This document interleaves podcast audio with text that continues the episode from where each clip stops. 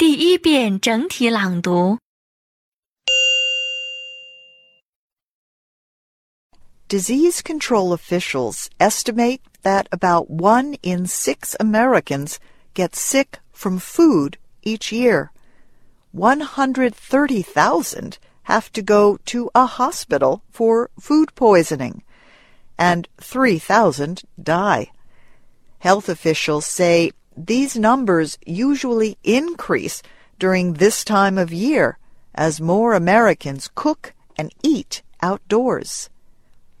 A study found that salmonella was the leading cause of death from foodborne diseases in the United States between 2000 and 2008. The United States Department of Agriculture started its meat and poultry hotline in 1985. The hotline receives about 70,000 telephone calls a year from people with food safety questions. The Meat and Poultry Hotline has expanded its programs to include Spanish language services. Also, people can ask questions through email and live chats and get information on social media sites.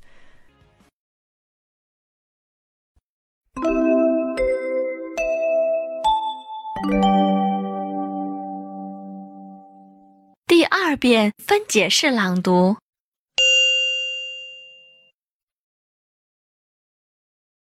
Disease control officials estimate that about one in six Americans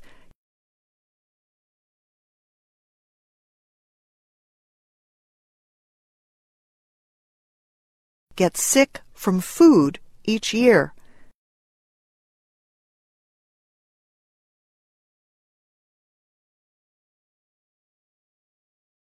One hundred thirty thousand have to go to a hospital for food poisoning.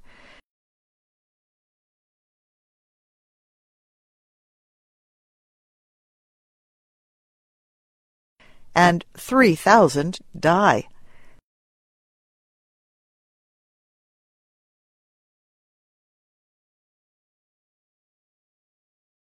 Health officials say these numbers usually increase during this time of year as more Americans cook and eat outdoors.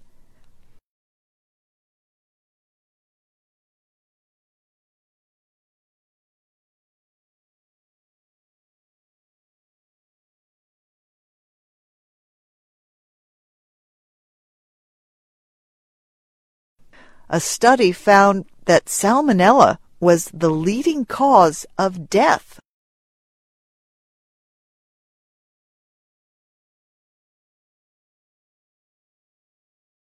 from foodborne diseases in the United States.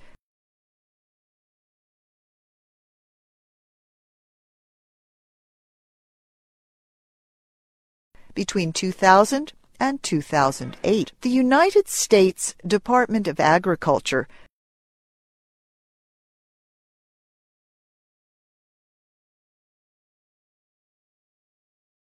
started its meat and poultry hotline in 1985.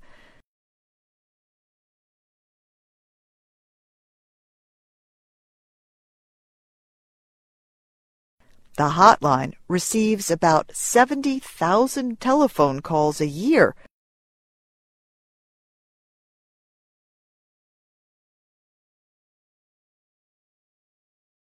from people with food safety questions.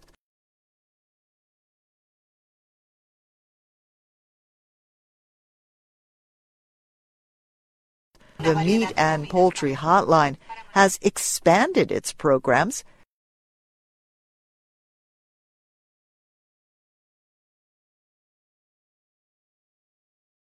to include Spanish language services.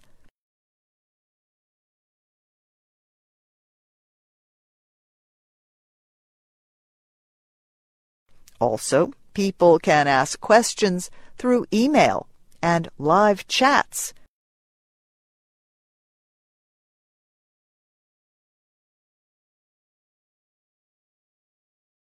and get information on social media sites.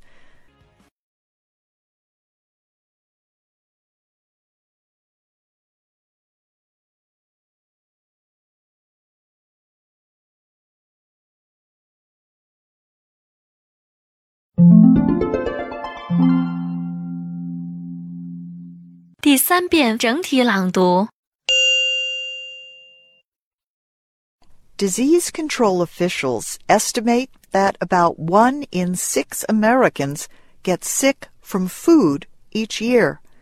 130,000 have to go to a hospital for food poisoning, and 3,000 die.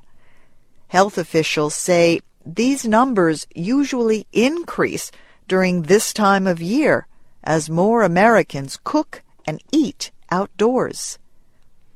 A study found that salmonella was the leading cause of death from foodborne diseases in the United States between 2000 and 2008. The United States Department of Agriculture started its meat and poultry hotline in 1985. The hotline receives about 70,000 telephone calls a year from people with food safety questions. The Meat and Poultry Hotline has expanded its programs to include Spanish language services. Also, people can ask questions through email and live chats and get information on social media sites.